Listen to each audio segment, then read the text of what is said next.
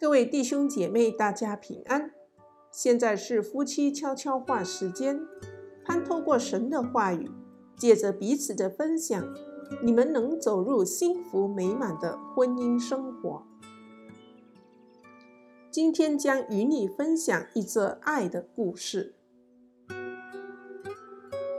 麦克和我几乎没有注意到，女士走上前来，把盘子放在桌上。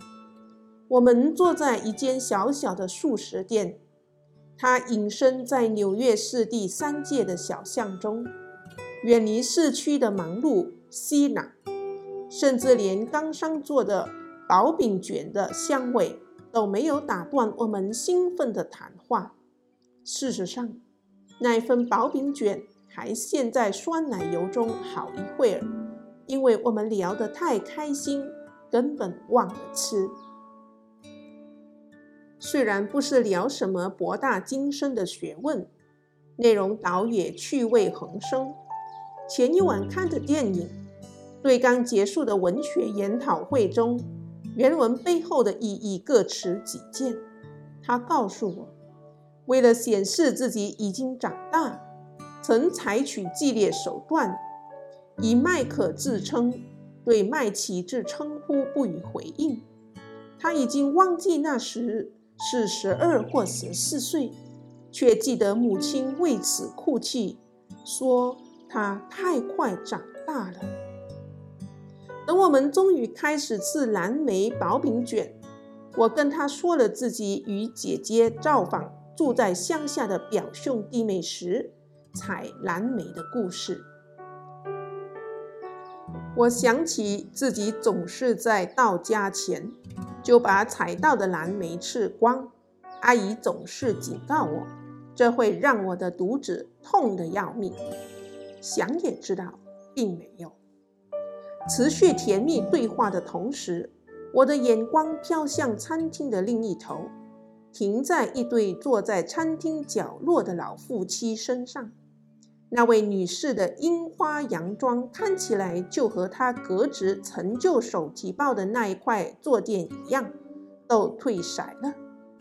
那位男士的头顶亮得像他正细嚼慢咽的溏心蛋，而这位女士以缓慢，甚至可说是单调乏味的速度吃麦片粥。然而，真正引起我注意的是，他们不受干扰的沉默。在我看来，他们的小角落弥漫着令人忧伤的空虚感。我和麦克的对话从笑声到低语，从自白到评论。我同时也一直想着这一对夫妻深刻的沉静，多令人难过啊！两人无话可说。难道他们已经没有可和对方分享的新鲜事吗？若这发生在我们身上怎么办？麦克和我付了钱，起身准备离开。经过那对夫妻所坐的角落时，我的钱包不小心掉在地上。我弯下腰捡起钱包，发现他们的桌子底下，两人空出来的手。正轻柔着彼此握着，其实他们一直牵着对方的手。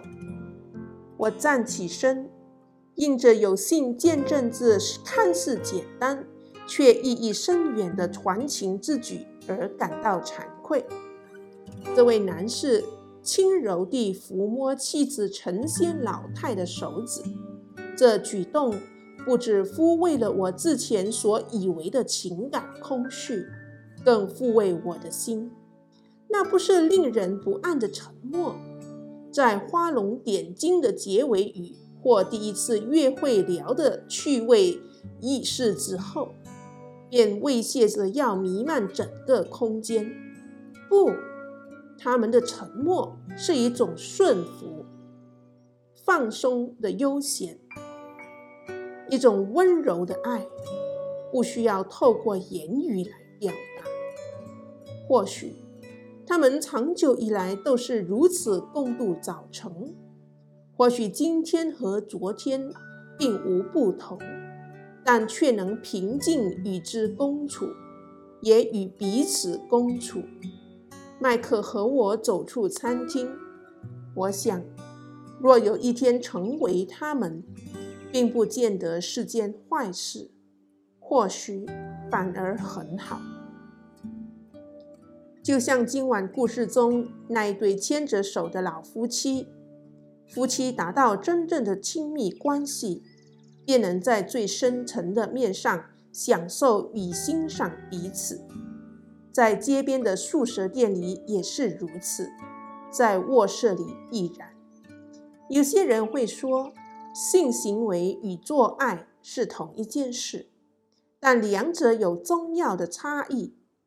任何配对成功的哺乳类动物都能完成性行为，动物王国里的大部分成员也是。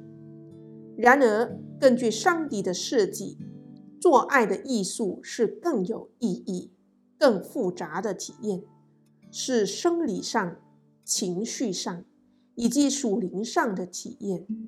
在婚姻中。我们永远不该仅安于身体的性关系，而是要心灵相通的互动。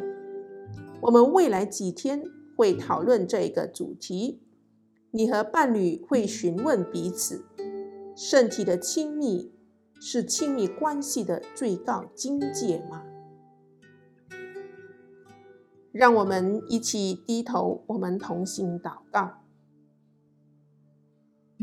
设立婚姻的主，感谢你让我们在婚姻里学习彼此共处，互相敬爱。真正的爱是能让夫妻到老还能手牵着手，彼此欣赏，互为真诚的伴侣，能有心灵相通的互动。愿你帮助我们夫妻俩白头偕老，荣耀主。祷告是奉我主耶稣基督宝贵的圣名，阿门。